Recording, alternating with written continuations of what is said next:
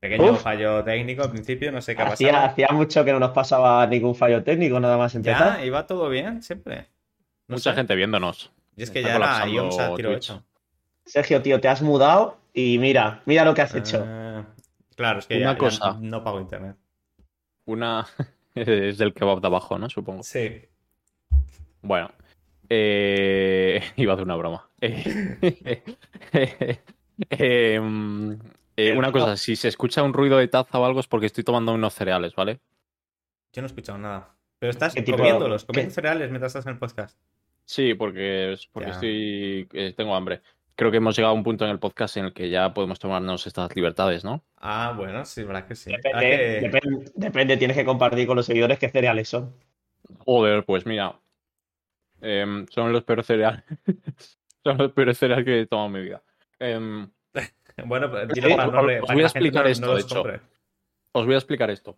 Eh, son los cereales cornflakes del Carrefour, de marca blanca. Mm, Míticos cereales que, que- que no tienen sabor, que saben a, a nada. O sea, literalmente a Con nada. el, con el- con el pastón que cobras, co- eh, compras Eh. la marca blanca. Vale, seguimos. Con lo que me pagas no me da para esto, ¿qué quieres que haga? Es que es eso. Em, compramos Encima- estos por un motivo. No es que no, es- no es ni por el dinero ni por su sabor, desde luego el sabor no es. es por, por un motivo y es que como en mi casa somos muy... eh, Bueno, nos gusta comer, comer entre horas y, y comer por comer a veces. No compramos aposta cereales ricos para no comérnoslos en el mismo día. Entonces compramos estos que no saben a nada ¡Hala! Ay, va, qué trucazo, ¿eh? y entonces ver, lo comemos no sé- cuando no sé realmente si queremos comer algo. O o es como, bueno, sacrificarse un poco, ¿no? En realidad, lo importante de los cornflakes, lo importante es que no se quedan, que no se queden súper blandurrios cuando lo metes en la leche. Eso es lo importante, ¿eh? Mm. Y los de marca marca, o sea, los de marca blanca muchas veces se quedan ahí. eh. Se quedan, pues fueran pan mojado. No me gusta eso. Sí, a mí me está pasando ahora. Claro. Me está pasando ahora. De hecho, mira, tengo la taza medio vacía, la voy a echar unos poquitos más. Vosotros Oye, sois... Ah, perdón, Víctor, di. No, no, no, quieres seguir hablando de cereales, por respeto. Cuenta. No, iba a preguntaros si vosotros sois de... Hay dos tipos de personas. La gente que cuando Dos le tipos, acaban- ¿eh? No hay más. la, Y si, y si crees que eres de otro tipo, te estás autoengañando a ti mismo. A ver. eh, la gente que se le acaban los cereales en la leche y echa más cereales o, o se le acaban los cereales y se bebe la leche. Eh, Dices, David, o sea, o sea, o sea, una persona tiene más hambre y la otra ya quiere beberse la leche y acabar, ¿no? yo, yo soy la ter- yo soy una tercera opción y es que yo no tomo cereales siquiera. No Yo- tomas cereales. tomo cereales. Acabo de decir, Sergio, que no hay más opciones y estás ya. Es que, cla- claro, pues habrá que ramificar. Es que no sé. Es que hay Estás más jodiéndome opciones. el argumento, Sí. ¿no? Bueno. Sí, básicamente. No pasa nada. ¿Tú, Víctor? A ver, ¿tanto hablas? ¿Cuál de los dos No, no sé, pero es que las dos opciones. Es que estaba acabando de hacer el post de Instagram, no voy a engañar. Que me he equivocado y lo estaba subiendo a otra cuenta, Bueno, pero ya lo he acabado. Eh, pero las opciones son: yo me acabo los cereales. ¿Y qué hago? Si echo más cereales en la leche o me bebo la leche. Claro. sí. Es que David, son opciones tontísimas. No, Porque si, si ¿Por tengo mucha hambre, me echo más cereales en la leche porque quiero seguir comiendo. Pero si no tengo, pero si no tengo más hambre, pues me bebo la leche y acabo. es verdad que la, la Mm. respuesta era bastante. No lo Sí. veo tan obvio. Porque hay o mucha sea, gente. o sea, ¿tú, tú crees que hay gente que por no beberse la leche se echa cereales hasta que toda la leche sea absorbida A ver, por puede los ser. ¿eh? cereales? Hay Yo no lo gente que. entendería. Hay gente que por gula se echa más cereales. Claro. Hostia, acaba de pasar algo muy bueno. ¿El qué? Eh, ha hablado Julio por el chat eh, y ha dicho: beberse la leche siempre es mejor opción. Y el, y el mod, automod, o como se diga, el, el mod de Twitch ha parado este mensaje. Ostras. Ha porque parado este mensaje que era porque lo- ofensivo. Claro, lo consideraba ofensivo y ha parado el mensaje. Y, No Y sé, estabas- no, sé, no sé a qué leche creía que se refería el moderador, pero todos entendemos qué leche se refiere. Sí, es que es sí, bestial, sí. ¿eh? Porque el, el Sí, ha inferido que beberse la leche era otra cosa diferente. Bueno, ya, ya Pero- lo he pero qué ¿eh? Cosa, David. ¿Pero qué cosa?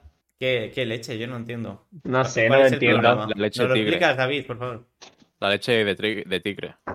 Oye, chicos, hay gente que en este podcast nos sigue principalmente por nuestra opinión acerca de la cultura pop, de todo lo que pasa, y al final nos tienen como referencias. O sea, a mí me pasa porque voy andando por la calle y me dicen, Víctor, opina sobre esta papelera y doy mi opinión, porque sobre este banco, y sobre esta obra de teatro, me piden opinión de todo, porque al final, pues ya sabéis, soy muy importante. Y, y vosotros, ergo, os habéis hecho importante gracias a mí.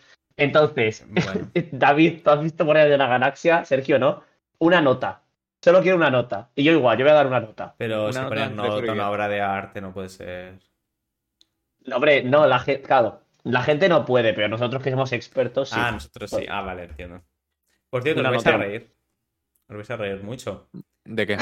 De, de que no estoy. no- imagínate, no estoy, no estoy transmitiendo. No, eh, no estoy grabando el programa, así que bueno.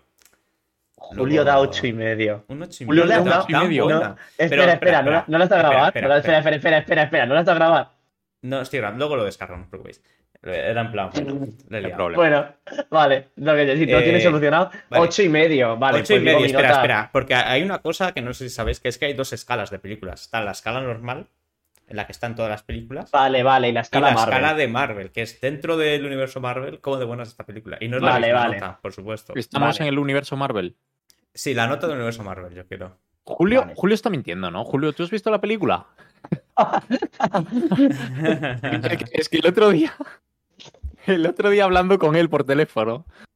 Creo que me- creo recordar que me dijo que no había visto apenas ninguna. Bueno, no sé. Bueno, la habrá visto. bueno, vale, habrá visto esta. Dice que sí la ha visto. que la ha visto. Vale, yo, en escala Marvel, yo le doy a la película de eh, última, para los que estáis entrando de Guardianes de la Galaxia. En escala Marvel, venga, un. Un siete y medio. Ajá, uff. En escala películas, mm, Cinco será eso. un cinco y medio. Sí.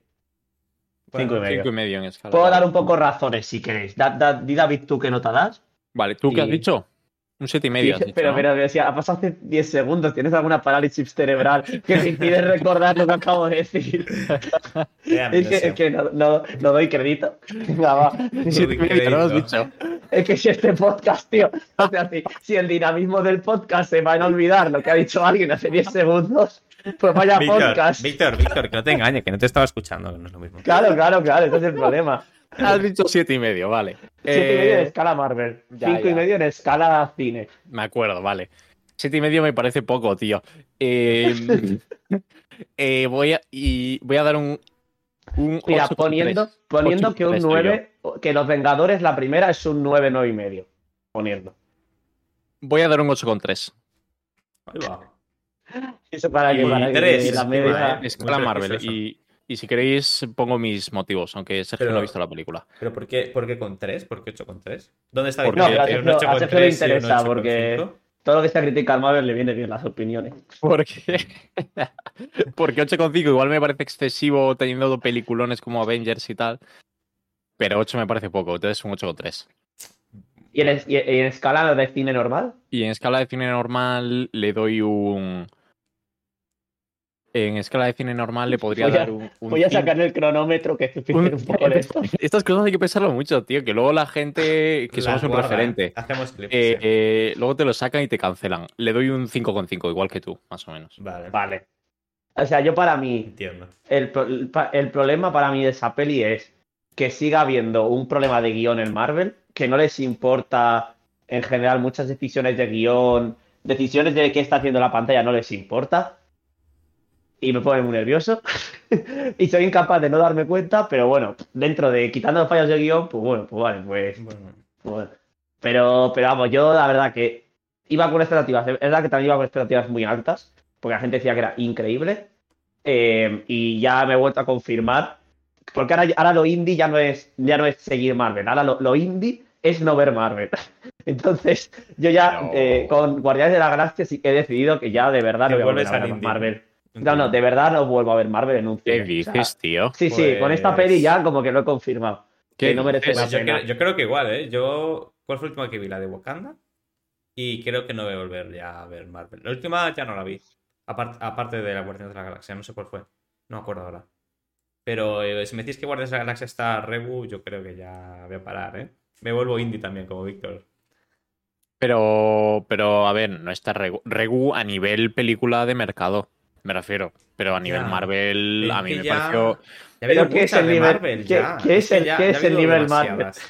O sea, hemos creado la escala Marvel para, para, para no poner suspensos a películas. Para No, eso se ha sí. creado la escala Sí, Marvel. estoy de No. acuerdo con Víctor. No. Pero es como decir una película de miedo. Joder, una peli- todas las películas de miedo son una auténtica mierda.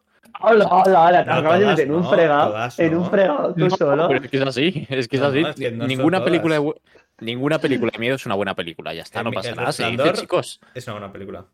Mm, sí, pero el resplandor no considero que sea de miedo como tal. Bueno, ¿y de qué es? Mm, ¿Qué dices, David? ¿Cómo o que sea, no? el, re- el resplandor es uno de, las, de los pilares de las películas de miedo, ¿no? Sí, y yo no entiendo pero- muchas películas de miedo, pero, pero es uno de, las de las de las. Es que no decirlo cómo, cómo decirlo. Es de- verdad, creo, Sí. creo que sé lo que quiere decir, que es más Pero es una película de miedo que- diferente, no es como, sí, es no como. Expediente Warren, que es más de, de de sustos. sustos ¿no? de no sé qué, de no sé cuánto. Ya. O sea, es, es, es no es un tren de la bruja como el resto de películas de miedo. Significa Bueno, lo que no. significa, estoy de acuerdo. Lo puedo, lo puedo comprar Pues porque yo tampoco. que el tren de la bruja solo te da un susto, pero no te da miedo en realidad. Claro, pues ese estilo de cosas. Es que. Es que el cine de terror es cine muy malo, macho. Que igual para ver con los colegas tal. Ah, tal, bueno, puede estar bien. El, el cine de terror es malo. No hay ninguna peli que pase del 6. Pero, pero, pero te- Eh, ah, David, te estás, te estás, estás, estás haciendo que nos cancelen ahora mismo un montón de personas que nos A están ver, dando una estoy- oportunidad. O sea, Estoy más o menos de acuerdo. O sea, hay películas de miedo muy buenas. ala, ala. Pero la gran mayoría es verdad que son de 6. A, a ver, también es- cierto, Si eh, por, resto, eh, por, por, por salir un poco Sí, y dar, y dar razones. También es cierto que es que el, el- la forma en la que funcionan las películas de miedo es muy difícil romper ese molde porque se ha visto que molde funciona. Es decir, ya se sabe que lo que funciona es no enseñar nada muy de lo que da miedo, sino esperar a- al susto grande, esperarlo, a darlo. Que la música funciona muy bien. eh, o sea, que creo que hay un molde muy predefinido de cómo hacer una buena peli de miedo. Y salirse de ese molde es complicado, ¿sabes? Pero Sí, es más, es más que eso. Es que normalmente, aparte de eso, el guion suele ser un poco flojillo. Las- los diálogos son también. me- Los actores tampoco suelen ser aquí. Bueno, es verdad que para el pelis de miedo no se suelen, no Es se como- suelen coger actores es como famosos, ¿no? Para pelis de miedo. Claro, es como que hay muchas cosas que se van uniendo y al final hacen que sea un pelín cutre. Pero no, no ya solamente por la fórmula, porque la fórmula podría funcionar, sino un poco en general. Sí, sumando todo. ser. Yo estoy de acuerdo. O sea, por eso digo que en las pelis de miedo hay que criticarlas dentro del nicho de películas de miedo. Bueno, vale, la verdad es que te lo, te lo voy a acabar comprando un poco, ¿eh, David? Porque si es verdad que las pelis de Marvel, en general todas desde las primeras, que es cuando yo creo que todos estábamos más ilusionados a lo mejor, eh, en plan, bueno, no sé, bueno, realmente ahora la gente está muy ilusionada. Toda Pero nuestra generación estaba ilusionada, Sí, ¿no? digamos sí. así. si, si es, si es verdad que cuando yo llegué a ver la de Infinity War y Endgame, bueno, yo, todos, es verdad que había que tener en cuenta que era un proceso que llevábamos esperando 15 años, ¿sabes? O sea, de ver pelis saliendo, no sé qué. Y es verdad que eso también es injusto, como. Es, es- es verdad que hay que tener un poquito en cuenta que al final Marvel está haciendo algo que es que es muy ambicioso, ¿no? Que es crear una red de pelis. mm, es que, que, que no acaben. O Claro. sea, Ya, ya, sí, sí, literalmente. es decir, y eso se tiene en cuenta. Eso no quita que podrían hacer unas cositas, unos churros un poquito Un mejores. poco mejores.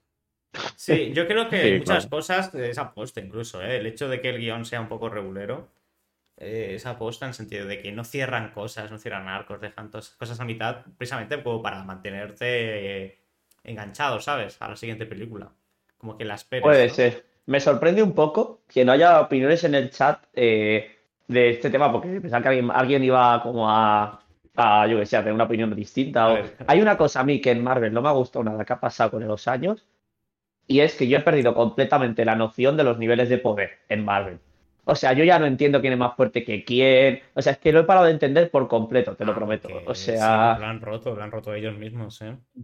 Yo creo en Marvel, claro, en Marvel yo creo que ya no hay no hay escala de poder. O sea, O sea- eh, de hecho es que es- se ve que hasta el último mi- iba a decir último Mindundi, tampoco diría último Mindundi, pero pero se puede ver que hasta Iron Man puede ganar a Thanos. Bueno, Iron, no solo Iron Man, pero Sí, bueno, bueno, to- pero todos, sí. ¿no? Pueden ganar a Thanos, pero, pero, pero me refiero que Iron Man. Yo es que eh, el ejemplo más claro lo veo en Iron Man, macho. Que Iron Man solo lleva una armadura. O sea, joder, ¿y, Ba- y Batman? Es que Batman. Claro, pero Batman no se. Batman- Sí, pero sí. Ya, Batman- ya, ya, ya, ya, ya, es verdad, la verdad es que hasta feo mezclar, pero es que Batman sigue siendo como una cosa, tío. Cada vez que hay una peli de DC, la verdad es que ese personaje no se sostiene, ¿eh? O No, sea, no es que que es estando como Flash, Iron Man estando ¿eh? Superman, estando Wonder Woman, es como que no, no entiendo a Batman, tío. Es una Eh, cantada. Batman tiene y, dinero, ya está. Ese es su y que. Iron Man pueda ganar a Thor, por ejemplo. Joder, Ya, pues me sí. parece. A ver, pero- imposible, tío. Ya, eh, en de creo que no, creo que no ganaría, ¿eh? O sea, pero. Bueno, es verdad que ha habido. En algún una momento ha habido pelea como enfrentamiento, tal, ¿eh? ¿no? Ha sido más. Bueno, Capitán América, Iron Man. Creo que en la primera de Avengers hubo un ligero enfrentamiento en el bosque. Ahora te digo que la ellos. tecnología de Stark es como. ¿Sabes? Da que igual, en la, en que no, no, no, que en la última es el, el triple de cheto de la primera vez que se encuentran, ¿sabes? Claro. Sí, sí. Bueno, Pero bueno, sí, Pero el martillo de Thor debería atravesar su armadura en un plis, creo También yo. te digo que yo creo que alguien que lea los cómics eh, y siga la- los cómics, que creo que de aquí ninguno, eh, seguramente nos diga que los niveles de poder siempre han funcionado así en los cómics, ¿sabes? Que dependiendo de qué saga de cómics lea, pues, pues tienes unos niveles de poder u otros. Y yo creo que lo que están haciendo Marvel al final es que Bueno. jugar un poco con todos, ¿no? Y sacar el mayor ser. partido a todos los cómics. Pero, pero es verdad que a partir de Infinity War yo creo que sí que se han roto mucho más los niveles de poder. Por ejemplo, Ya, lo de sí, yo los. Eternals, nadie se acuerda de los Eternals, pero los Eternals, por ejemplo, están Durísimo. no tiene ningún sentido, nada. Eh, no sé, en general, como que ya no tienen. No están igual de diferenciados. Puede ser. También te digo que, bueno, no sé, me gustaría poder hablar un poco a alguien que, porque yo he seguido muchísimo, muchísimo hasta Infinity War y, y a lo mejor los 3-4 años siguientes y ya de repente, o sea, ya estoy out. O sea, ya como no, tampoco puedo opinar con una base muy fiel porque hay cosas que no me he visto, la verdad. De Infinity, de- ¿Pero de qué? De todo, tío, no me... Y Ah, de ya. series y es que hay demasiadas Ah, cosas, tío. sí, hay un montón de cosas. Hay un montón de series, ¿eh? Yo creo, yo también en parte estoy quemado, ¿eh? o sea, ya no solamente que el guion sean eh, regulares, tal, es como ya no quiero ver más Marvel, es que ya, como que ya lo he visto todo, ¿sabes? No sé. Es que ya no veremos tengo nada más que ver. Es, es, el- es que se han cargado, con, no pasa nada, pero se han cargado el efecto superhéroe. O sea, se han cargado el momento que decías, tío, va a ser una película de un superhéroe, no sé qué, y vas al cine y decías, voy a ver cómo lo han hecho, y los efectos especiales y flipabas. Sí. Ahora ya es como que hay Ya tantas no. pelis superhéroes que es como tú, que ha salido una peli de Ant-Man. Ah, Sí, es como, vale. ah, otra más, muy bien.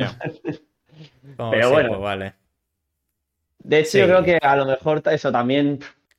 Yo que sé, ahora yo que había que apostar por otras cosas y no intentar meterse en ese terreno de Marvel, a lo mejor, porque no te conviene, yo creo. No conviene, como las amistades malas. Pues nada, dicho esto, ¿queréis que pasemos al primer tema? Venga, vamos, vamos, que si no, Adelante. no terminamos el podcast. Eh, bienvenidos al episodio 10 de la tercera temporada de Hazme Hueco. Eh, vamos a empezar ya con el primer tema, que además enlaza, enlaza con la recomendación, ¿no? Ah, es el enlaza, el enlaza, sí, sí, me parece muy bien. ¿El enlaza? La pongo, la pongo la imagen en pantalla, que la están viendo. Buah, no me he preparado nada en tema, ¿eh? Voy a como a fluir. Bueno, tú dale, Bueno, confío en ti. eh, pues nada. Ah, bueno, enlace, sí. Me he Perdón. leído. me he leído la novela gráfica que ha sacado Isaac Sánchez. La sacó hace bastante, ¿eh? La sacó. Bueno, la verdad es que no me acuerdo del año. Pero yo sé que lleva O sea, unos años el- ahí. A la venta. La anterior, ¿eh? Tampoco hace mucho. Ah, no tanto. no tanto. Es que ha sacado otras, ¿eh? Ah, no, espérate, se está escuchando entrevistas. Ya hace dos años, creo. Ah, bueno, dos años, sí, pues. Así que yo creo que será, será algo así. Pues nada. eh, Isaac Sánchez. eh, eh, todos le conoceréis por el nombre de Eulogio, que es el youtuber que inven- inventó el término de la batamanta. y, y que, bueno, luego mundialmente conocido, pues, yo- bueno, mundialmente, nacionalmente conocido, pues, por todos sus vídeos de comedia. Eh, también ha salido en programas de televisión. También a lo mejor algunos habéis llegado a ver en programas de stand-up, porque también es humorista.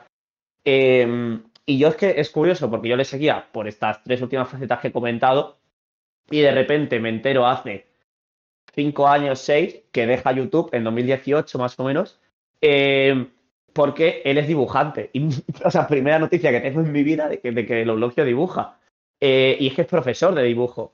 Entonces, es como que él lo, definía como que el único tiempo que él pasaba haciendo algo que se le perdía completamente la noción del tiempo era dibujando. Y dijo, ¿qué estoy haciendo si estoy haciendo cosas que estoy... esta- estaba como eh, posponiendo lo que de verdad le hacía feliz, que era dibujar. Entonces, dejó YouTube, lo habéis visto todos, que ha desaparecido bastante. Ahora en Twitch tiene directos que va dibujando y tal. y se ha puesto a sacar novelas gráficas. Sacó Taxus, que creo que no fue tan bien eh, a nivel de ventas, y ahora ha sacado Baños Pleamar, eh, que sí que ha ido muy bien, eh, va por la octava edición, que dentro de una novela gráfica yo creo que está bastante guay. Eso tiene trampa, Eh, ¿eh? Bueno, sí, porque depende igual. de la tirada que hagan las ediciones, ¿no? Claro. Sí, pero bueno, Sí. no voy a Pero criticar. bueno, Pero- no, joder. Pero sé que Está está bien acertada por el mundillo, ¿sabes? Sí, sí, sí. Y bueno, eh, yendo un poquito más ya hacia lo que quería comentar hoy, eh, a mí lo que me sorprendió es que yo me compré el libro solo porque era suyo, obviamente, y porque me gustaba un poco cómo estaba dibujado y me lo compré. Y, me- y me lo empecé a leer y digo, ahí va, pero esto es muy raro. Digo, me da la sensación de que me está contando algo biográfico y ya me he puesto a ver, me he visto como eh, dos entrevistas, una de una hora, otra de hora y media, de lo tal, porque es que es un libro autobiográfico y no tenía ni idea. Anda. Eh, Claro, y es curioso, y es porque la familia de Isaac tenía un negocio en la costa de Badalona, un negocio familiar, eh, que era un restaurante. Y cuenta cómo era la vida en ese restaurante en la costa y cómo lo gestionaban y tal. Eh, yo creo que sobre todo eso, en el fondo de una familia humilde que vive, vive por y para el restaurante. Su hermano le gustaba mucho dibujar, entonces como que le pasa a él esas ganas también de, de- de ser dibujante. Solo que su hermano como que sí que no llega a tener el éxito que ahora él sí que ha podido tener. Em, sin embargo, podemos ver dibujos del hermano en, en esta, en esta novela gráfica que ha creado él porque los usa para ejemplificar esos momentos. Así que, curioso. Qué guay, Y me eso gusta- mola. Sí, tío. Y solo hay una persona que no sale en toda la novela, que no escuché en una entrevista, que es uno de los hermanos pequeños, y dice que es porque no podía hacer más personajes porque ya es una locura el eh, la novela. Y claro, el hermano, el hermano pequeño no sale, tío. O sea, no se le pobre hermano. Pero ¿cómo, cómo es ¿Cómo le hace posible que su hermano pequeño no tenga un papel en su vida, tío? Es que es eso, Está ¿no? feo. Dice que ha puesto cosas de él en acciones de algunos personajes, ¿sabes? Ostras. Pero claro, es que ¿qué haces? Es que se te acumulan ya, tío. Bueno, ya, pero no sé, pero es tu hermano pequeño. Quita otro. Ah, sea, yo soy su hermano pequeño, yo soy su hermano pequeño cuando crezca y digo, pero tío, no, no, he, no he aportado nada en la vida de mi hermano mayor como para que me pongan su... No sé, qué raro, pero bueno. Sí, es un poco Bueno, raro. he dicho hermano pequeño porque me suena, igual es hermano del medio. Bueno, un hermano. Eh, Sí. Es- sí, no, creo, que, creo que era el pequeño, pero no me acuerdo, la verdad. Si a él ni le importa, pues oye. Entonces, yo la novela gráfica la recomiendo, o sea, a mí me ha emocionado mucho, eh, ya veréis por qué. Eh, por resaltar y por si os animo a comprarla. Me parece que tiene unos diálogos muy buenos. Eh, de hecho, en las entrevistas lo dice, cree que, es lo que, cree que es lo que mejor se le da, tiene unos diálogos muy naturales. Me parece que va muchísimo en conexión con que haya tenido un canal de YouTube, con que sea humorista. O sea, pues tiene unos diálogos que parecen. O sea, enseguida captas la, la forma de ser de cada personaje. Y luego dibujado a mí me ha flipado, pero es que no entiendo mucho de novelas gráficas, pero a mí me parece que está dibujado mazo guay. Además, Se, se ve muy bonito, sí. sin hacer mucho voy a- spoiler. Te voy a interrumpir un segundo porque creo que hemos tenido un nuevo seguidor, ¿eh? Ostras. Uy, perdón, tío, estoy Vamos. andando por la habitación, sinceramente. ¿Quién ha sido? Eh, tu Lutana. Muchas gracias. Pues no sé quién es. Yo tampoco sé quién es tu Lutana. Pero. ¿Puede de ser todas que formas, sea la primera persona que no sea amigo de nadie? Bueno, eh, No, lo dudo no muchísimo. creo, no lo creo. Pero bueno, de todas formas. eh, Bueno, muchas gracias por seguirnos. Eh, cuando empecemos a ganar dinero haremos un sorteo. Eh, entonces, creo que está muy bien dibujado. Entonces, me voy a ir aquí de la cuestión ya, eh, que es un poco el eh, cómo empieza el libro. El libro empieza con una frase que es, eh, esta historia no está basada en hechos reales, todo lo contrario, son recuerdos. Ah, Eh, y me parece curioso, se me ha puesto la piel de gallina, porque claro, porque yo lo he leído en la novela, entonces como que me hace gracia. Eh, y en las entrevistas dice que es que hay gente de su familia que recuerda esa etapa como innombrable, ¿sabes? Y claro, él era un niño cuando vive todo eso. Entonces yo me imagino que, que, claro, él lo recuerda un poco más como una aventura, pero claro, los hermanos abuelos lo recordarán como el suplicio está en el restaurante eh, ayudando, no sé qué, eh, el padre de una manera, la madre tiene una intrahistoria que es que tenéis que leerlo, pero tiene, tendría que estar aburridísima por lo que pasa en, el, en la novela del, del restaurante. Y, y no sé, me ha parecido como... Con, Pues- la verdad que mm, ni lo que tú has vivido lo sabes, ¿no? Realmente. Se te va olvidando, ¿no? Dices, en ese sentido, ¿no? Al Sí, final pues- filtras un poco. Sí, es verdad. Pero bueno, Me, me Dale, está dale. dando muchas ganas, ¿eh? De leérmelo, la verdad. O sea, ya, ya lo tenía en el punto de mira, pero ahora es como, joder, ¿eh? Pues nada, ya sabes que yo no dejo libros, así que cómpratelo. No, no, tranquilo, tranquilo, me lo compraré. No, no, si quiero tenerlo, quiero tenerlo. Y además sí apoyo al autor, por supuesto. Sí, lo apoyo, hombre. Ya que se puede. Buah, es que, es que, lo juro, ¿eh? Me, me da coraje, ¿eh? Es que luego los libros no vuelven. Nada, es broma, es broma. Cabrón es el Víctor, tío. Eh, ya, es verdad, es verdad. Pero, bueno, pero eso, David, ¿qué ibas a decir? Eh, nada, que, o sea, que más que sean recuerdos y tal, o sea, más que no te acuerdes, perdón, es como que mm, tú lo recuerdas de una forma muy en concreto, ¿no? Y seguramente sea hiper diferente a, a lo que pasó realmente. Esto es mítica todo, historia, ¿no? Que cuentas con tus colegas de, guau, aquel día pasó esto, y de repente a la semana siguiente la cuentas de una forma diferente, la exageras un poco más sin darte cuenta y, y tal. También se recuerda de una forma más emocional, ¿no? Menos el hecho como tal. Te acuerdas Sí. quizás más de lo que sentiste o de Justo. las sensaciones que tenías en ese momento. Entonces Justo, es verdad que se sí. maquilla un pelín, pero bueno. Y no solo eso, sino que el tiempo también eh, desdibuja mucho las líneas, ¿sabes?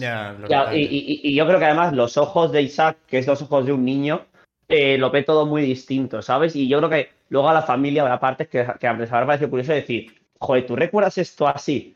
Porque, de hecho, Isaac una cosa que hace, joder, es que no quiero hacer, pero bueno, son cosas muy pequeñas, yo creo. Eh, dibuja algunos personajes con, con forma de animal.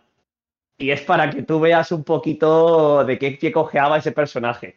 Ya. Entonces, para dar un ejemplito, a un personaje le pone cara de rata. Aquí ya cada uno que entienda por qué ese personaje tiene cara de rata luego. Eh, Me gustaba el queso. No compartía los libros con otras personas. hola, hola, Ahora. hola.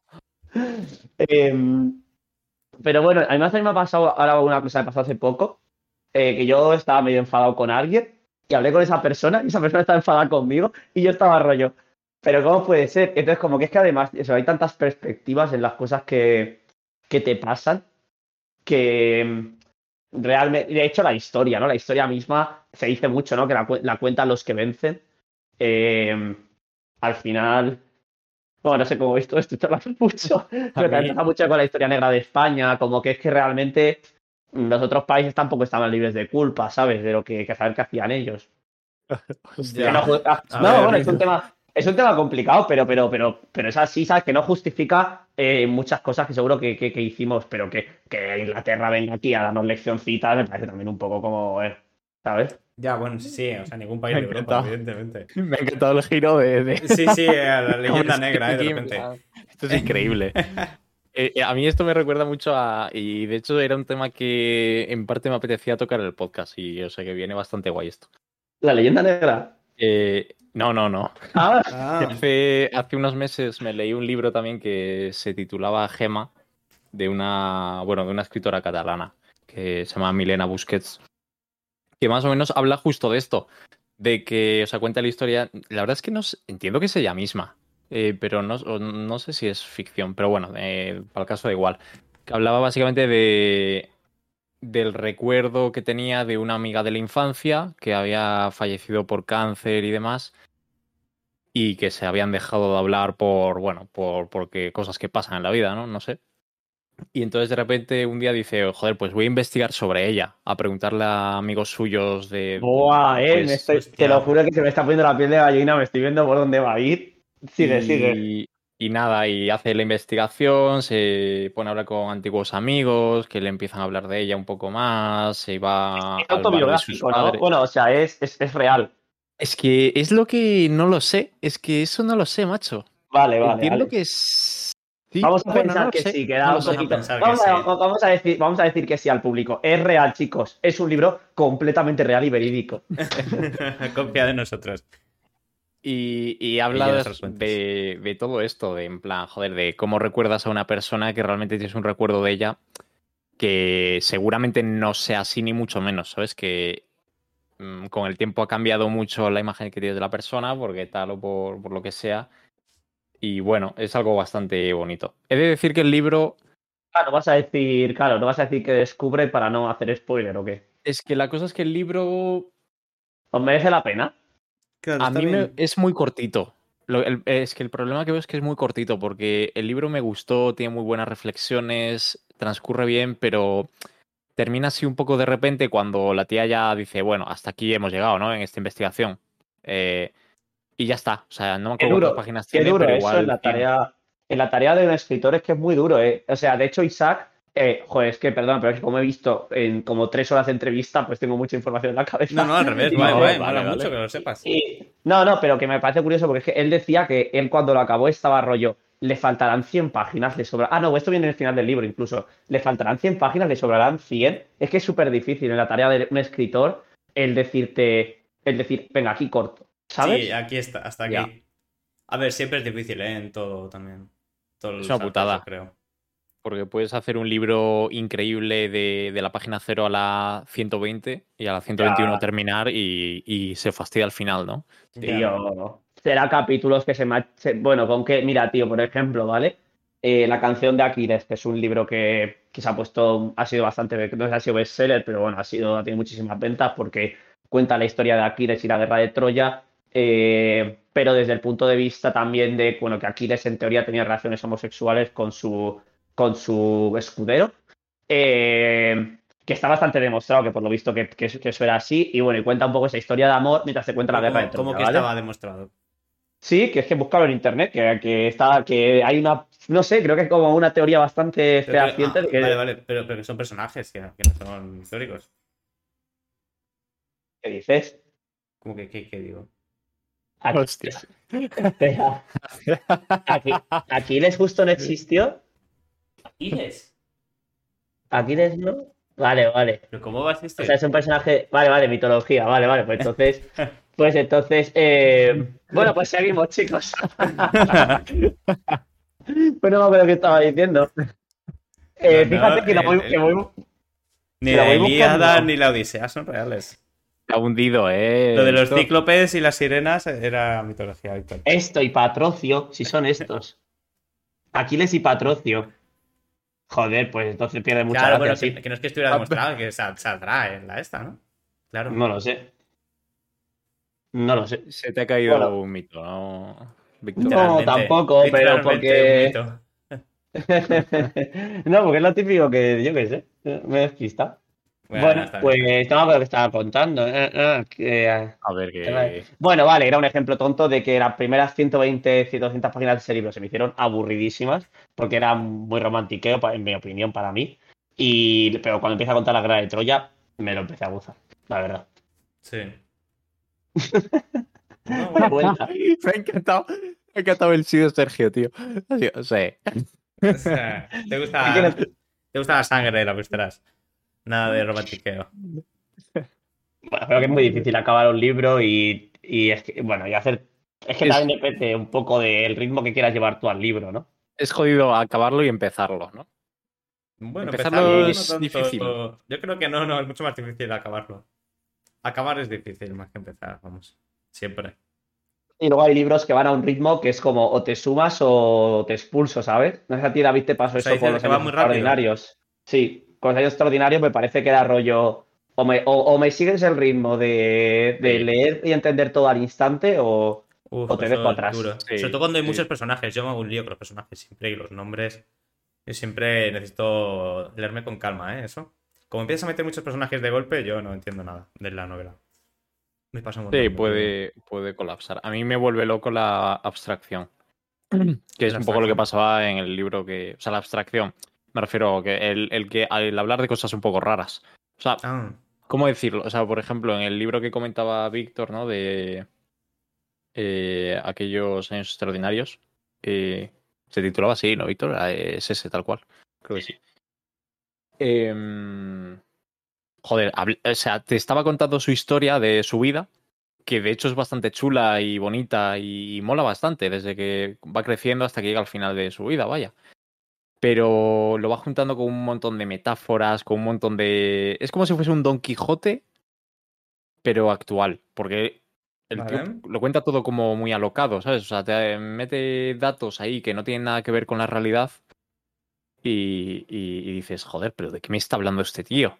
Pero realmente tiene un sentido, ¿no? Pero bueno. ya entiendo, sí. Sí, A mí ese libro mm, ese li- tengo una relación agridulce con ese libro, porque me gustó la historia de fondo, pero demasiada abstracción. La abstracción es un poco también la fantasía, ¿no? Como que mete elementos que no son Sí. reales, simplemente. Sí, sí, Mucha... fuera un poco realismo mágico, quizás. Eso, sí, eso estilo. justo. Sí, no Sí, de hecho, yo creo que hay un realismo mágico súper exagerado, ¿no? Vale, sí, sí. Y a mí eso me Eh, volvió un poco loco, pero bueno. Ya, tío, yo es que creo que es mi, de mis top 3 libros favoritos ahora mismo. No, yo, Pero- pero... yo loco en plan un poco mal. Ya, ya, mal lo sé, lo ¿eh? sé. Ah, Sí, sí, sí, lo sé, lo sé. No, y a mí también, si yo no me. Yo en mucha parte del libro no me enteré, tío, pero es que aún así acabé maravillado, tío. Pero es que Ya. Estoy pasando la etapa aún de obsesión con Rodrigo Cortés. Eh, vale, pues chicos, podemos dejar aquí, el- el- para los que no lo supierais, la mitología de Aquiles no, no existió.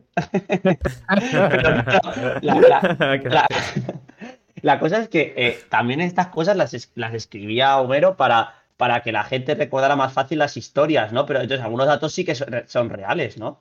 O sea, pasa que, que unos son mitología y otros sí que contarán historias de las guerras que sí que pasaron así, más o Mm, menos. O sea, la guerra de Troyano es real, yo diría. No me mojo. Mm, Yo no me mojo porque es verdad que hay gente que dice que sí. Pero es que, es que que me no. suena que yo he hablado a algunos personajes que saben. Es que tengo un amigo que ahora está yendo a la Iliada. Sí. Y está con el chat GPT al lado y no sé qué. Y como que hay personajes que sí que pueden haber existido, ¿sabes? Como que con ChatGPT. Ah, si supones a ChatGPT no vale. No, hombre, me refiero que, que, tío, que no puedes leer la Iliada sin estar Ah, con una vale, vale, vale, sí, no, puedes leer la Iliada sin estar con una enciclopedia al lado que te vaya explicando, sí. ¿sabes? Vale, vale, sí, sí. Yo creo que no la sé. guerra de Troya no a- es real. No tiene pinta y Troya no existe, o sea, pero no se ha encontrado, ¿sabes? Entonces está ya ahí en el punto de, pues no sé. Podría ser. No, lo, que pon no- aquí, lo- lo que es la historia. Claro, no, no. No existía, ¿no? ¿Cuál es la bella historia de Elena de Torra? De, de Torra de Troya. Bueno, va, eh, da igual, vamos a dejar esto porque estoy investigando ahora, chicos, pero, pero bueno. Pues vaya. Eh, la vida es triste. La Sí. única religión que mola, que es la griega y, y, todo mentira. Ya, ¿eh? Qué cosas. Lo siento, vale. Víctor, tío. Pues nada, vamos al siguiente tema. Eh, vamos a escuchar lo de Ikea. Lo de Ikea. Cuento lo de Ikea, venga, cuento lo de Ikea. Bueno, voy a contar mi experiencia de Ikea y por qué me parece genial. Y sobre todo, por qué no, no lo hacen más tiendas. Es que me parece, me parece una idea brillante en realidad. Estás de coña, ¿no? No, no, no estoy de coña. No estoy de coña. Me pare- me parecen geniales las tiendas. Me parecen increíbles. A nivel de diseño, a nivel de todo. Está súper pensado. Sí, pero. Sí, pero. Sí, bueno, pero- vas, vas, a, Sí, sí, ahora, ahora cuento. Bueno, va- vas a desarrollar más, ¿no? O... Desa- desarrollo un pelín, desarrollo un pelín, claro, sí, sí. A ver, o sea, me parece genial, o sea, porque, y, bueno, habréis ido alguna vez, ¿no? Sabéis que tiene como varias partes. Yo tengo Hay que ir tres- este fin de semana, tío. Hay tres momentos en el IKEA, ¿no? Bueno, sí, bueno, tres. O sea, está primero, ves la exposición, ¿no? Luego te desesperas. Luego te desesperas porque es un laberinto infinito. Y luego coges lo que quieres, ¿no? Y me parece brillante porque tú vas a la exposición y está todo súper bien colocado. Entonces tú ya te puedes dar ideas. O sea, lo que me gusta del IKEA es, como es una, idea- es una tienda de decoración, puedes ir ahí sin tener ni idea de decoración y aún así ver un poco todo, cómo encajan unas cosas y otras, decoradores que son de verdad, ¿sabes? En plan, vale, pues esta mesa pega con este otro, este no sé qué. Y tú, tú, tú- vas apuntándote, o lo que sea, lo que tú quieres. Todo, todo está etiquetado para que tú, tú puedas elegir rollo. Vale, tengo que comprar la mesa eh, foie candle. Pues tú compras luego la foie candle, ¿sabes? Esa, esa mesa es de verdad. No, no, me la que inventar. Por supuesto que no. Y entonces, no sé, me gusta. Me gusta mucho, me gusta mucho el. Joder, toma, toma ideas, date un paseo, piénsatelo, no sé qué. Y luego también creo que invita mucho a comprar, a comprar tú las cosas, porque vas viendo chorraditas, vas diciendo, ah, mira qué guay esto, ay, mira qué guay no sé qué, mira qué guay no sé cuántos. Y, y no tienes que ir cargando con todas las cosas desde el principio. Tú te paseas la tienda, ves todo lo que quieres, apuntas lo que te da la gana llevarte, y cuando llegas al final, llegas como un almacén en el que hay unas pantallas, entonces tú buscas el producto que quieres y te dice, vale, pues ahora tienes que irte al pasillo 13, sección 20. Y te vas ahí y está la mesa que tú quieres. eh, no sé qué, no sé cuántos. La pregunta es, ¿cómo lo aplicarías tú a otros negocios? Eh, Hostia, qué buena pregunta, tío. Buena, buena pregunta, es verdad, es verdad, buena pregunta. Bueno, para empezar lo aplicaría a, to- a todas las tiendas de decoración. Eso para Soy el mismo chico que creía que Aquiles existió, ¿vale? Para que, Ah. para que os hagáis una idea. Hombre, es, ver- es verdad que a lo mejor es difícil aplicarlo. A ver, estoy pensando un pelín. ¿eh? Es que, es que, es que hace empezar el discurso este de que no sabes por qué más tiendas lo hacen y yo es que tampoco sé cómo lo aplicaría a otras tiendas. El, Tiger, el Tiger lo hace un poquito, ¿no? ¿Qué Eh, pero no tanto. No tiene un camino marcado que dice, ¿Qué es vale, eso? ve ¿Qué es por eso? aquí. El Tiger. El Tiger es como esta mítica tienda, es como un todo a 100, ¿no? Que tiene un montón de cosas dispares. Sí. que Te puedes encontrar desde un juguete para mítico. Sí, chorraditas hasta bolígrafos o algo para decorar o una mini canasta o algo así, ¿sabes? Es parecido por al de la seguro. vaca. ¿Cómo se llama el de la vaca? El. El, Momo. sí, Sí, no, el Mumu, no. sí, el- sí pero eh, aloja. El Alejo. Hostia, el eso es el Alejo. de- Alejo, Alejo. Es parecido al Alejo. Alejo, de cierto modo. Esto es aloja, Alejo. Se, se parece en el sentido de que en el Tiger, igual también en, en el Alehop, no lo sé, tienes un recorrido. En plan, que los objetos no es que estén relacionados como en el IKEA y tal, pero es un circuito de que no puedes dar marcha atrás, creo. A ver, se parece solo en que es un circuito, ¿no? Sí, sí, sí. Supongo. Pero tampoco es circuito, Sí. ¿eh? El Tiger. No. O- o- os digo, No os digo una atrás, cosa, ¿no? ¿eh? Os digo una cosa. O sea, que te Sí. lo voy a decir ya, porque los primeros 3-4 minutos de este tema, que ha sido Sergio explicándonos cómo funciona IKEA, me ha parecido de lo mejor que ha pasado este podcast. ¿Por? Porque ha sido alguien fascinado, lo que lleva todo el mundo usando toda la vida, Ya, ¿sabes? O es, que sea, la- es verdad que he ido por primera vez al Ikea este sábado. Bueno, había ido otra vez, pero no fui, fui directo ¿Ah, sí? al almacén. Es, es la, primera vez, la primera vez que has ido al Claro, IKEA. claro, por eso estoy así, por eso estoy emocionado. Vale, ves, Sí, yo, sí. Entiendo, yo entiendo que estarás así emocionado porque por eso mismo. Cuando tengas que ir unas 3-4 veces más. Pero, mm, pero te puedes será saltar todo el ¿eh? proceso de andar, te lo puedes saltar. Claro, También es el brillante es que- eso. Tú dices, vale, tú miras en la web qué, qué producto quieres y dices, vale, quiero, quiero esta mesa. Y te vas al almacén y coges la mesa y ya está. Por ejemplo. Siempre he pensado que qué pasaría si en el almacén ese de repente una balda de estas enormes se cae encima de la siguiente y, se cae todo, ¿sabes? Sí, pues que no O sea, eh, recoger eso es un percal que flipas. Ah, y luego otra cosa brillante, diseño de niveles, esto. Tiene atajos entre las diferentes secciones. De si verdad, quieres Sergio, saltarte tío, es una, que- es puedes que ir a la siguiente. nadie, nadie ha analizado a nivel de, de nivel de. de- a- o sea, a nivel de diseño de nivel de videojuegos. O sea, Pues, pues lo ha hecho alguien, que es el diseñador de Ikea, porque hay alguien currando solamente para que sea la mejor experiencia posible. No, es no sueca pagaron. la Pero- marca, ¿no? Creo que es sueca. Eh, es sueca, sí. Es sueca. Vale, Sergio, voy a, voy a jugar con una cosa, tío. Vale. ¿Te parece? Es una opinión que te puede ha- hacer estar cancelado. Vale. ¿Ikea te parece barato? Barato. Hombre, en que, comparación con lo que es que suelen valer los muebles, sí. trampa. Es que, es que hay una. Es que el tema es, yo siempre he pensado que, que no tengo ni puta. No tengo ni idea de si es barato no. Yo siempre he pensado que debería estar bien de precio porque todo el mundo compra ahí, entonces debe estar más o menos equilibrado. Pero hay una canción de SFDK que dice que. No me acuerdo cómo es la barra, que es tan vendido que es barato el IKEA. Y, y yo Eh, pienso, pues no sé. Ikea A es ver, barato, no, tío. Es barato. Ve- Vete a comprarte cualquier otro mueble de Ikea en otra tienda. Te a costar es el doble o el triple. Claro, Ahora, Sergio, pues es echa, echa, echa currículum. No, no, sí, sí. No, no, fuera, fuera coña, ¿eh? O sea, no, evidentemente, pero. Pero está muy bien pensado, ¿eh? Nivel de diseño. No, y es eso, tío, te acercas a todos los objetos. Es que todos los objetos están puestos con etiquetas. En el sentido de que tú ves algo en la tienda y lo vas a poder comprar. O sea, imagi- y la gente, o sea, imagino que los- estarán pendientes los, los de la tienda, en plan, por si alguien roba una etiqueta o alguien la rompe, pues para ponerlo otra vez, porque están todas. Trabaja mucha gente en Ikea, eso es cierto. Eh, a ver, Ikea es la hostia. Eh, Sí que es cierto que yo, yo creo que, objetivamente hablando, está muy bien montada la tienda, los precios están bastante guay y, y está tan bien montado que hasta puedes comer allí. Aunque Bueno, sí. creo que en su momento las albóndigas no sé si dijeron que eran de caballo. Sí, no sé qué- había, no sé qué había pasaba, ¿no? trazas de carne de caballo o algo así. Bueno, quitando eso, quitando eso, pues bueno. Em, pero el problema de IKEA es cuando tienes que ir tú sin tú tener que comprar nada e ir de acompañante. Porque ahí es Mm. cuando te tienes que meter en, el recorrido es en el circuito. Yo creo que esto le ha pasado a muchísima gente. Yo de pequeño tenía que ir con mis padres porque para amueblar algo a la casa o algo, lo que sea, que a mí me importaba bastante poco, y tener que hacer todo el circuito toda la mañana en Ikea, y yo pensando, no me, no me lo puedo creer. Y ahora unas albóndigas de caballo, ¿sabes? Yo, yo los traumas infantiles no he venido aquí a tratarlos hoy, pero no es broma. Pero Dice no Julio- sé, o sea, Dice Julio que desde, can- desde que ganó Lorin, que Lorin es la de Eurovisión, ¿no? Eh, que es sueca, Mm. claro. Eh, que no puede con nada de que sea sueco. ya. Lo mejor de Ikea es la comida, dice. Tío, a mí Bueno. las, las albóndigas y que me flipaban, ¿eh? Pero que son de caballo, tío. Ya Sí, lo sí, sí. sé, tío. Cuando me enteré, te prometo que, bueno, no, ver, no sé si para de comprar. Es que se podían ver, no comprar era- en no era- bolsas. No eran de Se podía- caballo, yo creo.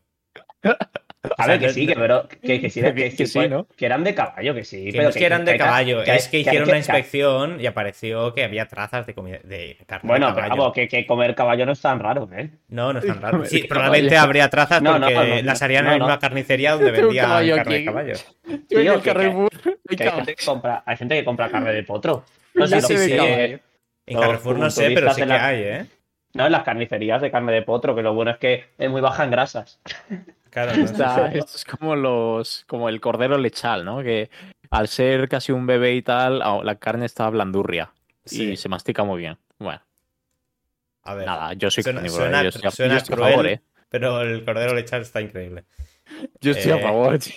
Ya, tío, pero a mí cada vez me da más pena cuando te tengo el corderito ahí a la mesa. Hostia, Vaya. pero. Cada vez me fastidia más el cordero la comida. de verdad. que- Dice. Julio, ¿estoy locos el lechal? Pues sí, Es que sí, es lo que... está, es que lo está. Está, está muy bueno, pero, pero yo podía estar, podía estar dispuesto a rechazar vivir sin él. Relacionado con esto, mucho. ¿creéis que si... Yo como muy poco, claro. ¿Creéis que si vais a un esto pasó en Los Simpson, ¿no? Pero bueno, ¿creéis que si vais a un restaurante y tenéis vosotros que seleccionar el cordero que está vivo y lo matan al momento para que os lo comáis, ¿creéis que os sentaréis bastante mal? ¿Qué quieres decir? Que si No fuéramos el, el ejecutor, ¿no? Pues también. No, o sea, el ejecutor No, no, que yo tú vas matarlo al no. restaurante, no, matarlo no. Vas al restaurante y decir, quiero este y lo matan. Pues mejor sí, ¿eh? Eh, yo no lo comería. ¿Lo, lo ha dicho sí. Julio? O sea, yo Julio ha dicho que no lo comería, ¿eh? Hostia, No sé. ojo. Uf, es que, es que al final lo piensas tú y dices, hostia, el corderín este que está aquí, pobriño. No, y lo peor es que la gente, bueno, no sé, pero que un, un lechal que te comes tiene. Bueno, no me lo había ido a jugar mucho, pero tres meses, cuatro, ¿no? Y entonces, Sí, ¿por qué nos lo comemos? ¿Y por qué nos lo comemos de día a ¿eh? día, tío? Pobrecito, ¿qué, más, tío. ¿Qué más te da comértelo ahora que comértelo un año después? Hombre, Sergio, tío, que no es lo mismo comerte a, una, a un animal que te queda un año y medio para morir o un año a comértelo cuando es que vamos a ver, no hay, no hay ningún animal que nos comamos que le quede un año para morir. O sea, se matan en cuanto Bueno, ya. listos para Sí, es matarse. que, es que este, este tema es muy asqueroso, tío, porque además no sé dónde estuve escuchando el otro día cada cosa que... Bueno, es que este tema, la verdad es que si yo creo que si tuviéramos todos toda la información de cómo, de cómo se procesa la carne, pararíamos todos. Lo digo, ¿verdad? A Creo ver. que pararíamos muchos de comer. Pero ver, como no el sé. Estado lo esconde de teniendo- buena manera. Teniendo en cuenta que antes la, matan- la matanza en el pueblo era coger al cerdo, coger un cuchillo, cortarle el cuello y que el, el- el cerdo corriera por el sangre, ¿no? patio, saliendo toda la sangre hasta que se muriera. Pues la verdad Eso es se sigue haciendo, ¿eh? Ya, ya, sí, sí. Eso Yo creo que haciendo, a, a mejor, a lo mejor hemos sido pelín. Esto, Ojalá no- bueno, ¿creéis que las hamburguesas vegetales sintéticas van a cambiar? ¿Conoces toda- Beyond Meat? Cono- ¿Conocéis Beyond Meat? Aprovechemos este espacio para hablar de Si, Beyond co- Meat. si si comprarais todos acciones de Beyond Meat, a lo mejor recuperaría un poco del dinero que he perdido. Ni siquiera, Yo creo ni que siquiera acciones. No hace falta que compréis acciones, comprad la carne, por favor. Sí, de hecho. Y aquí, en este podcast, hay dos de tres personas que están perdiendo dinero. Es que, tío, ¿habéis leído el libro de, que, de, de Oryx y Craig? No, De Margaret Atwood. Es que, tío, se me, se me revuelve la tripa. Te digo verdad. pero ¿de qué es eso? Es que habla de la. Es que voy a contar, os voy a contar un poquito, pero es que te juro que es mucho asco. Eh, no, me lo está pidiendo la gente a gritos, que sí, no lo cuento. Eh, habla, tío, de. De la. Joder, ¿cómo- se me está saliendo, me está saliendo la palabra, modificación genética. Sí, Hombre, puede Sí, sí, sí. Bueno, eh, habla de eso y eh, como es un mundo es un mundo posapocalíptico o distópico, eh, donde se empieza a jugar con la genética. Y lo primero que lo que se juega siempre son los animales. y habla, tío, de cómo es- están desarrollando un pavo, un pollo, o, o sí, un pollo, Sí. que es que me da mucho asco, tío. Que, buah, qué asco, Grana, no lo cuento, tío. Es que, que, que no es solo, es, es- solo, es solo, es solo cuerpo. Sí, es, Ah. es un, un sí, tío, pero están descri- descri- descritas las imágenes de una manera que te lo juro que te la- lo estás viendo. Y es un pollo que está enganchado a un tubo. eh, y lo que pasa es que le han hecho que tenga menos huesos, le han cambiado el cerebro para que no sienta dolor y trague y trague y trague y de ahí sale ahora como el cuádruple de pollo que antes, tío. Y lo, y lo peor es que el tío, el tío que lo ve, dice, yo no jamás comeré este pollo. Y en 30 páginas después está comiéndolo, tío. A ver, es que, Es que soy yo, tío. Soy yo diciendo al sistema no. El sistema ganándome. Qué vasto, ¿eh? Qué, qué- qué- no sé qué raro, tío. Sí, sí, rollo, que lo habían construido. Buah. Pero Sí, cómo te... ah. O sea, el sistema de hoy en día igual no es tan bestia como, como eso, lógicamente, pero el sistema de hoy en día eh, es, creo- es similar de cruel, ¿eh? Sí, sí, sí, es similar de cruel. El problema es que me lo estaba contando. No, sí, sí, es similar de cruel. Sí, sí, es verdad. Sí, posiblemente si todo el mundo fuese a una fábrica cárnica donde se hace todo este proceso, muchos saldrían vegetarianos. No sé yo, ¿eh? Y luego es que que no? he- visto cosas, tío, de que Mm, No sé. la, dif- la diferencia entre unos huevos criados en suelo y, al- y, eh, algunos, eh, no digo todos, pero y luego los que llaman ecológicos a lo mejor, o, o bueno, algunas, alguna de estas brandings, ¿vale? Igual no es ecológico, igual es otra, es que tienen un patio de medio metro cuadrado todos los pollos. De, de un Sí, radio, de una circunferencia de medio metro cuadrado. Y eso ya les hace que no están solo criados en suelo, sino como que tienen más libertad. Es que este tema, tío, la verdad que si nos podemos hablar, eh, habría que tener a alguien experto para que no vamos a comer carne en nuestra vida.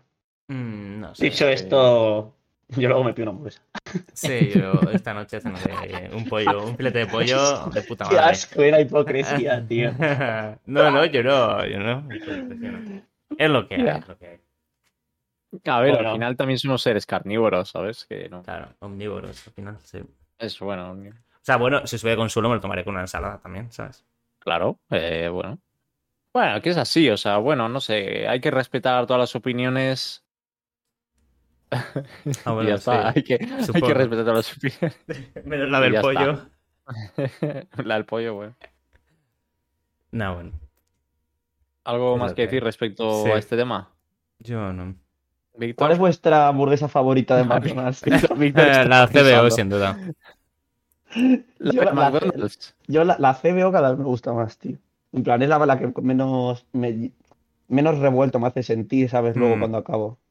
Me podría Sí, comer McDonald's cuatro. No me gusta nada, tío. Es que la Big Mac me como cinco y luego estoy revuelto, tío. Y eso, y eso que está hecho. Bueno, No King yo que prefiero ninguno de los dos, Sí, eh, la verdad. porque noto que las patatas del McDonald's están yo voy- yo hiper voy- saladas, tío.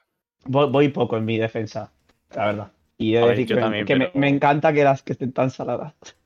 Sí, a ver, claro, por eso. Joder, hay un experimento. te- luego intento pasároslo. Hay un experimento que hace un tío de internet que eh, se compra unas patatas del McDonald's, eh, las mete en una nevera, se coge una patata suya en su casa, vaya, del supermercado, la pela, tal, las fríe y la mete en la nevera. Y pasa, no sé si es como un mes, ¿vale? En la nevera ambas patatas, la del McDonald's como Sí. la del supermercado. Y ves la patata que compró en el supermercado llena de moho, reventada, asquerosa. Y luego las patatas del McDonald's como el primer día, tío. Ya, Ya, eso es muy tío, si típico. es que eso es por la sal, ¿eh? Eso es porque lleva muchísima sal. Sí, será por eso, Sergio. No, no, que sí, que sí, que es verdad, es verdad. Que no, eso no es por eso, Sergio. Que sí, que por la sal. Siento decirte que no es por la sal, Sergio, pero si te quieres pensar que es por la sal. Que es por la sal porque le echan kilos de sal encima. ¿Pero ¿Cómo Que crees no. que se conservaban los alimentos eh, antiguamente? Echándole sal encima. ¿Y cómo... Sergio, tío, te, te voy a descubrir el mundo de los conservantes, ¿vale? Es que la sal es un conservante. A partir de ahora, cuando, cuando, cuando Vamos a ver, la fíjate- sal es un fíjate- conservante. Fíjate en los conservantes que lleva la comida que compras. Víctor, cuéntanos más sobre la guerra de Troya. A ver, ¿qué, qué año fue?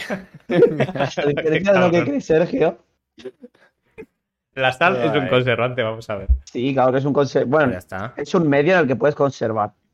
No, Pero- no, Pero no es un medio. No es, no es un conservante artificial. ¿Cómo que no? Pero vamos a ver. Estoy buscándolo en internet. Sal, sal como. La sal es conservante. ¿Cómo sí? Cloruro sódico, ta ta ta ta ta, ta, ta, ta, ta, Claro, es que ta, tú ta, pones cloruro sódico en el paquete, pero es que es sal común de mesa. Eh, ahí están diciendo cloruro sódico, brother. O sea, no te líes. Vamos a ver.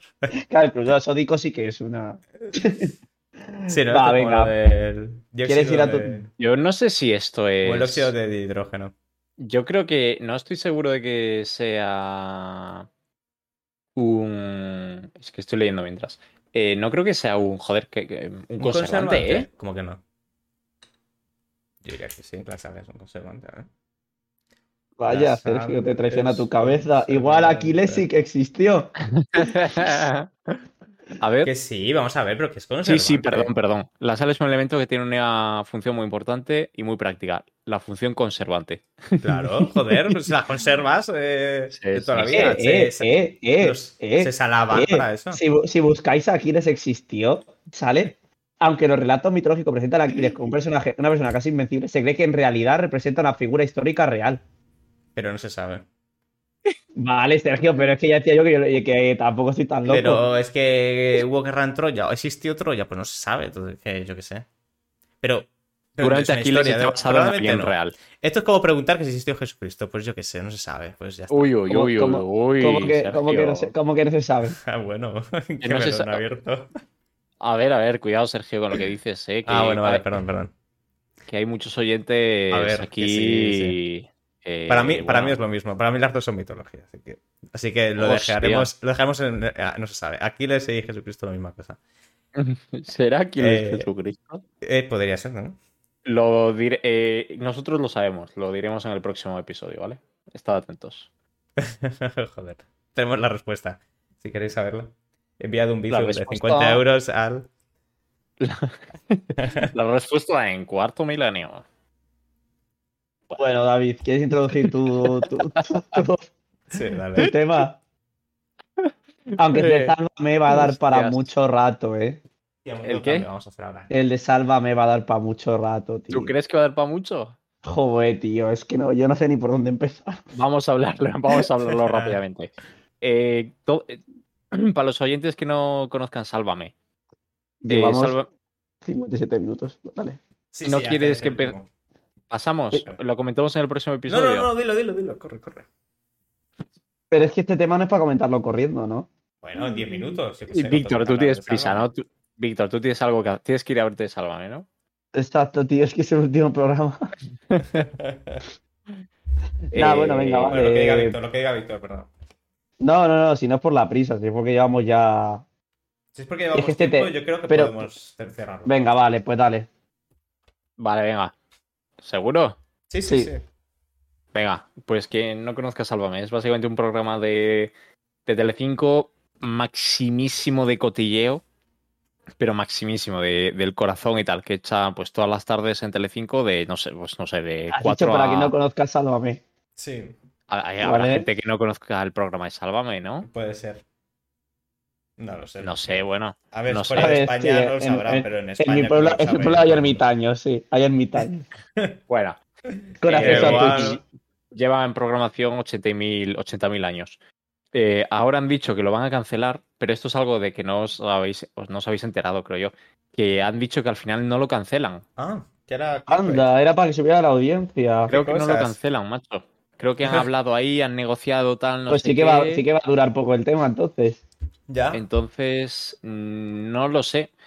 ¿Qué, eh, ¿Cuál es el tema principal? Eh, vamos a hablar de que Sálvame es un gran programa. Yo aquí mm, creo que no voy a estar de acuerdo con vosotros, ¿eh? Ah, ¿no? Para mí es un gran, para mí es un muy buen programa. Voy a dar mi opinión ¿Sí? sobre Sálvame. Sí. Va- Vale. Eh, mi opinión es que creo que como programa en cuanto a nivel personal mío, o sea, a mí no me gusta nada, porque, bueno, porque no soy nada fan.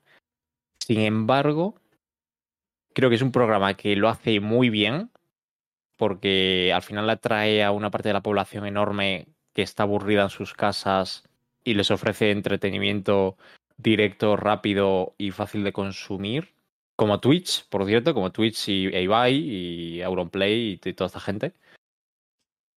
Y. mm, A pesar de todo esto, me parece una mierda. Pero. No, pero yo estoy contigo de que al principio se alimentaba mucho de la prensa rosa, lo cual era una basura. Se sigue alimentando de la prensa rosa, pero sí es verdad que en los- yo no lo- nunca lo he visto, sinceramente, pero sí, Sí, que sí, por lo que he ido viendo, eh, en los últimos años se ha adaptado para que la prensa rosa surja de los propios integrantes del programa.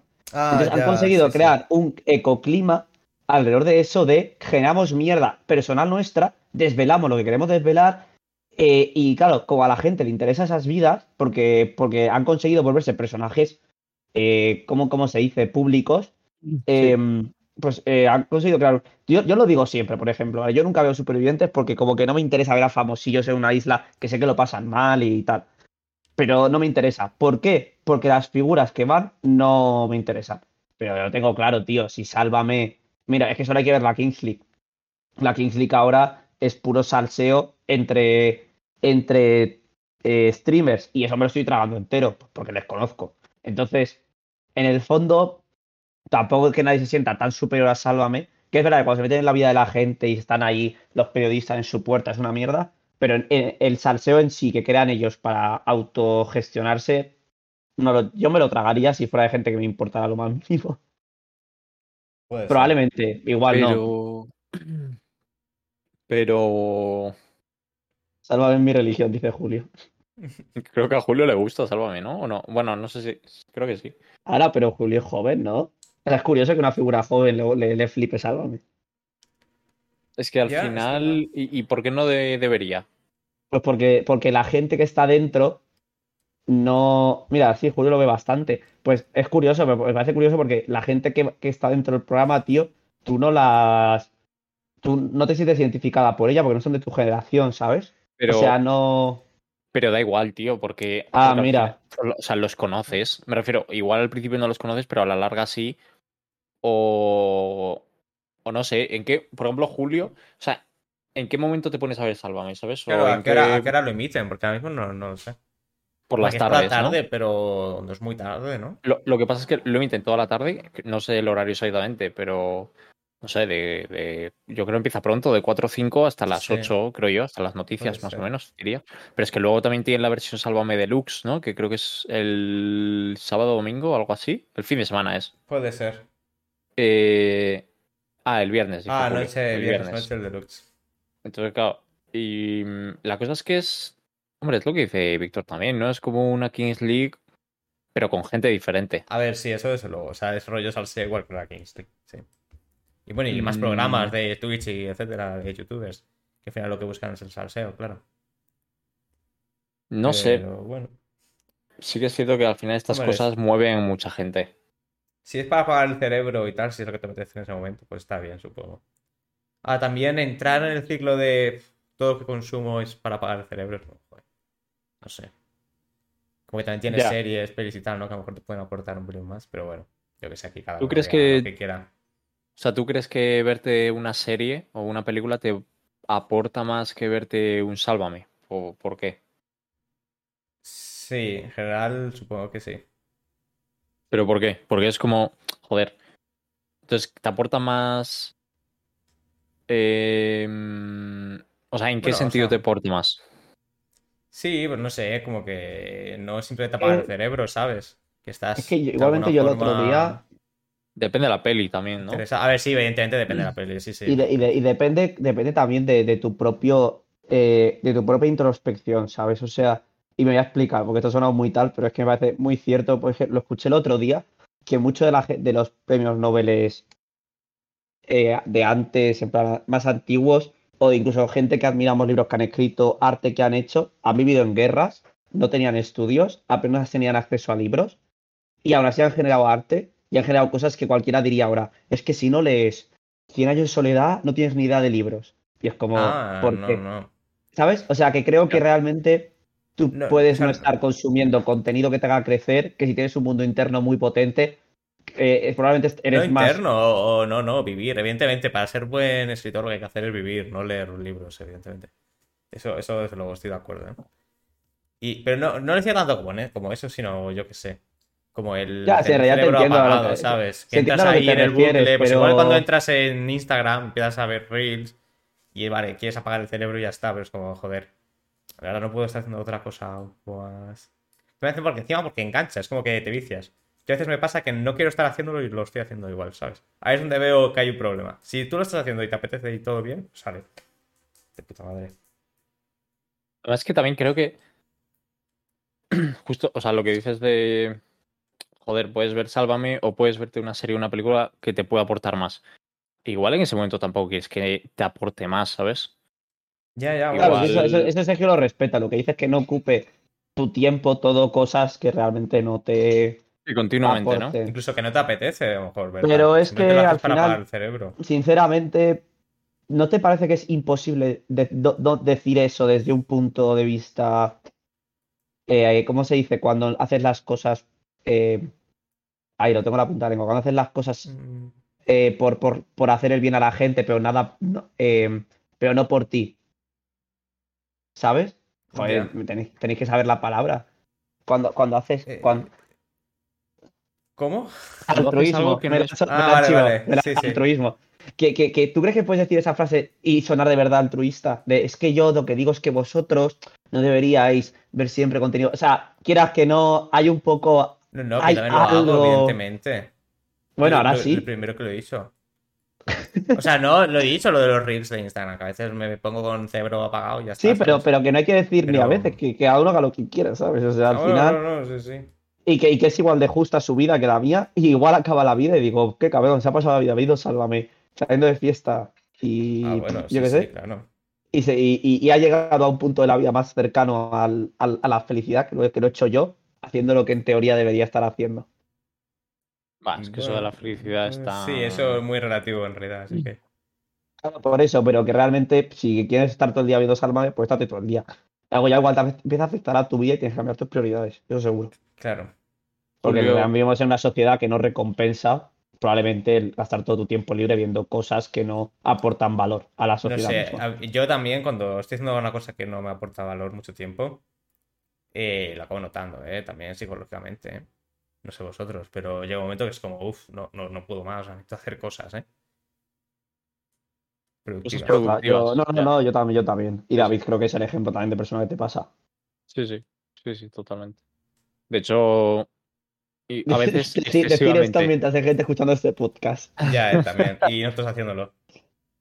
No, joder, pero este No, para- podcast. Nosotros crecemos, la gente que lo escucha. Bueno, ¿no? no sé si tú lo dices. Hombre, yo creo que puede Ah, ser perdón. interesante. Julia, ha para- puesto, Julia ha puesto un comentario. ¿Vosotros veis una serie o peli porque os aporte o porque os gusta y os distrae? Pues yo Mm, depende. sinceramente, yo por ambas, tío. Yo Yo veo pelis ambas, que sí. las veo porque me gustan y me distraen. Y leo libros y veo pelis porque creo que me pueden hacer crecer. Yo igual que Eh, Víctor, ¿eh? Depende de la película y del sí. libro. Pero hay películas y libros que me he leído en plan, porque creo igual que Víctor que yo qué sé, me pueden aportar algo. No es solo cultura, ¿eh? Es eso. No, no, Entender lejos, otras, otras situaciones de otras personas, a lo mejor empatizar con ellos, etcétera. Es un poco de todo. También generalmente sí. de muchas series aprendes, aunque la estás viendo para distraerte, ¿no? Sin darte Sí, cuenta. y también es sí. cierto que, que aunque leas, aunque estés haciendo algo que no, no te no sea 100% disfrute, hacerlo a disgusto tampoco es positivo. O sea, lo que tienes bueno, que hacer no, es- claro. es, estar dispuesto a pasar por la travesía que es una peli, un libro o cualquier mierda que estés haciendo, un entrenamiento, eh, lo que quieras, o sea, cualquier Sí. entrenamiento también es buena idea. O sea, Madre mía, eh, hablábamos de Sálvame, ¿no? Ya, ¿eh? El resumen es que. Que oye, que cada uno haga lo que quiera. Si Salva Ah, bueno, me sigue, pues genial. Sí, está claro que si Salva me sigue es porque hay gente que lo ve, que se entretiene con ello y es feliz viéndolo, o sea que pues muy bien. Y que la gente que no le guste, que no lo ve, y punto. Tampoco es, es. O sea, a mí me molesta porque es muy criticado Sálvame. Pero es igual de legítimo ver Sálvame que, que ver. que ver la serie de Office. eh, Más, más o menos, más o menos, desde el punto de vista de lo que os he dicho antes, para mí hay una diferencia entre el Sálvame del salseo que se autogeneran en las intrahistorias de los personajes públicos que han creado y cuando ya incluye vidas privadas. Entonces sí que me parece que Bueno, Sálvame sí. tiene un punto ahí muy criticable y que no es igual de, de ético que ver otra cosa Eh, porque, eh, eso porque es ahora están, cierto. persi- están persiguiendo a Piqué para ver qué hace con Clara Chía, no sé qué, tío. Dejarle en paz. Que hablar de ellos si queréis, pero no le Ya. estéis atosigando en su casa, tío Sí, que no soy, no soy Team Piqué para nada. De hecho, no sé ni qué ha pasado, ni me importa exactamente. Pero, Lo de los Pero, hijos, yo- ¿no? Que nos ha sacado la canción. joder, Sergio, tío, ¿quieres que lo hablemos o qué? No, no, vale, da igual, da igual. No, no. Hostia, eso, la canción es súper bonita, ¿eh? A mí no, no me ha molado, pero. ¿No? No sé. A mí me parece muy bonita, tío. Me transmite mucha ternura. Mira, co- comenta Julio una cosa curiosa que Sálvame también se critica, dice, porque se moja políticamente. Eh, buena Se idea. moja No sé políticamente. ¿Hasta qué punto? Eh, Y, da- y también tiene razón, Julio, ¿eh? La vida privada a, a él le importa. A ver, es que, es, es que el periodismo tiene una ética súper fina, ¿eh, tío? Eh, Es que a el- ver, ¿qué, qué clase de periodismo? ¿Qué clase de periodismo? Es que ahí está el punto, tío. Que ahí está el punto. ¿Qué ah, clase de es que- periodismo? que esto es periodismo del corazón, que al final. O sea, Hostia, se, se considera periodismo, tío. Es que Supongo, no sé. a mí. Buah, joder, supongo que sí, pero me fastidia. ¿El periodismo no es informar? Pregunta Julio. El periodismo es informar. Sí. Debería. Para mí el periodismo, el Pero no periodismo es informar de algo, no una cosa privada de una persona sobre su vida, ¿sabes? De Ah. qué estás haciendo con su. Bueno, pero, pareja, pero hay, su pero hay no sé qué. información privada que si no la investigas no sale a la luz, ¿sabes? Ya, bueno, pero algo político, ¿sabes? Por ejemplo, o lo que sea. O... Pero. no Bueno, ¿Cuál es la cosa es cuál es el objetivo de la eh, información? completamente. De hecho, creo que ahí está el punto. ¿Cuál es el objetivo de la información que intentas sacar? Porque si es solo chismorrear probable, y es- estás oh, eh, ocupando la vida privada de alguien, me parece que está feo. Si el objetivo de esa información es. Tú te refieres a eso, ¿no? David? Sí, Un sí, Sí, Watergate, más, ¿no? más, Por ejemplo, más yo qué sé. por la sociedad, pues sinceramente igual veo bien que un periodista tosigara a un presidente del gobierno cuatro meses, si con eso consiguió averiguar que no sé qué, no sé qué, no sé qué, no sé qué, y ya sé algo que me parece importante para Sí, la sociedad claro. que teníamos que saber. Claro, o sea, Pero- puede haber un, un objetivo puramente de entretenimiento, como puede ser el de Sálvame o el del corazón, ¿no? Y, y luego un objetivo puramente informativo y, y de, y de servicio a la sociedad, en verdad. Em, de hecho, está, bueno, es que tampoco nos vamos a meter ahí, pero está comprobado que todos los países que tienen una libertad de prensa bastante buena son los países más que más crecen y más bueno, y más democráticos y demás, Sí, lógicamente. Pero esto, claro, esto es, eh, no se sabe qué vino antes. ¿Son más democráticos porque tienen libertad de prensa o tienen libertad de prensa porque son más democráticos? Em, yo creo que se retroalimenta mucho. Se retroalimenta, sí, estoy de acuerdo. Sí. Porque que el periodismo cosas. informe de que un determinado político ha hecho X cosa hace que el votante lo conozca, sepa esto y por lo tanto vote una cosa y otra. Por eso Mm. generalmente en los países lo primero que intentan controlar es a la prensa, Ya, porque sí, son los que al final van a ser los que Para comunican a la sociedad lo que pasa. Claro. Ese tema estaría muy bien comentarlo seguramente con, con el podcast de Experiencia Z. ¿eh?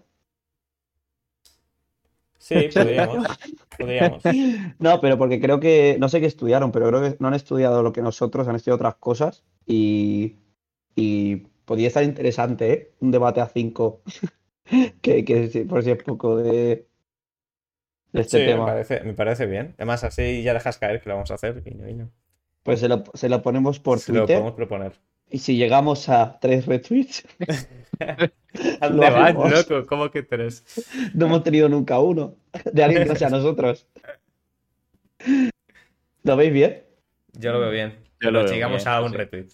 Pues nada, nuestro Twitter es hazme barra baja hueco para los que quieran seguirnos. Eh, también Instagram es hazme barra baja hueco. Y la reseña que voy a hacer de Baños Pleamar saldrá en el primer borrador que está en Ya Instagram. está ahí el spam, ¿eh?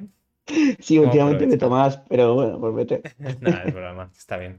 Cada uno que meta lo que quiera. Sí. Eh, vendo. Por cierto, estoy vendiendo una cafetera. Si alguien quiere ¿En serio? que contacte. Sí, va en serio. Pues deja el link de en Wallapop, Es tío. increíble. El, el link Vale, de vale. Wallapop en Twitter, tío. Alguien, me de, alguien del chat tiene algo más que vender, que lo diga, ¿eh? Que aquí tenemos un portal, un portal de venta, vaya, maravilloso. Ya puesto. Maravilloso. Pues nada, este tema creo que da para mucho. Lo podemos volver a traer otro día de otra manera con algunas noticias así recopiladas de este, de este, Vale. este rollo. Internacionales estaría bien, como casos de este tipo que hayan pasado de programas o de prensa. o Bueno, es que de eso va a haber mil cosas. Así que bueno, lo podemos No, pero está bien. programa. Sí, sí. Hablar de las noticias de la semana o cosas así. Sí, sí. Me parece bien. No me has entendido, David. No he- dicho hablar de la noticia de la semana. No. traer otros ¿Qué has casos visto? como, como Sálvame en otros países, a ver qué ha pasado. ¿Cómo? Habla- O sea, hablar que, de- que quieres. Vale, vale. o sea, que digo yo que habrá un Sálvame en Estados Unidos, por ejemplo, Sí, que también pararía de emitir o a la gente no le molaría. Qué sé. Vale, vale. Bueno, ¿Quieres- o sea, ¿quieres igual, que eh, hagamos una Es que- labor es que- de, es que- de- es que- Estoy cansado yo también, no me, no me entero. Bueno, pues vamos cerrando, si no, porque. Bueno, eh, ¿quieres decir algunas palabras para despedirte, Víctor, o cerramos ya? Pues nada, pues yo creo que es importante un resumen así en dos líneas, que yo creo que más o menos son las que han, han sido un poco la, la idea final, que es De Salva, me dices. el period... Sí, tío, que creo que hemos llegado un poco a la conclusión de que el periodismo, eh, el, el periodismo siempre tiene que estar justificado por un objetivo. Bueno, no tiene que estarlo, pero para que sea ético diríamos que sí, ¿no? Que tenga un y- objetivo moralmente correcto. Sí, Durante intentar que lo tenga, Bueno. aunque la, la moralidad siempre es muy Sí, complicada, muy pero subjetiva, sí. pero, pero intentar que lo tenga. Eh, y bueno, que todo, lo, todo tiene dos lados, ¿no? Que Sálvame parece que puede ser muy criticado y también tiene partes positivas de lo que es hacer un buen programa de entretenimiento que ha tenido enganchada a generaciones. Acabe o no acabe, porque parece que David desmiente que a lo mejor pueda acabar. Claro. Me parece que no. Eh, hemos sido engañados. Me parece que no. Y por temas políticos, me parece, como dijo Julio. Bueno, Si acaba, ya sabéis que el primer sitio donde podréis encontraros en este canal. En nuestro Twitter. Lo podemos traer el día que cierre de verdad. Lo. Empezamos a hacer nosotros Sálvame. Estamos Traemos Salva, a- de 5 a 8. Y voy a traer a mi hermana. Mi hermana es buena concursante de Salva, seguro. Sí, bueno, sí. concursante. eh. No sé. que venga Julio también. Sí. Venga, vale. Y ya está. Bueno, pues nada. Muchas gracias a todos. Lo resubiremos a Spotify, a Apple Podcast, a iBooks, a Google Podcast, eh, para los que hayáis entrado tarde. Eh, lo tenéis ahí en 15-20 minutos. Bueno, a lo mejor un pelín más, ¿eh? Pero bueno, sí. Lo que viene a ser 40 minutos, sí, los 15-20 minutos de los millennials, que en realidad es una hora. Justo. Bueno, muchas gracias a todos los que estuvisteis hoy. A Julio ahí por estar hablando. Y nada, nos vemos. Somos Hazme Hueco. y nos vemos el próximo jueves. Adiós. Adiós. Adiós.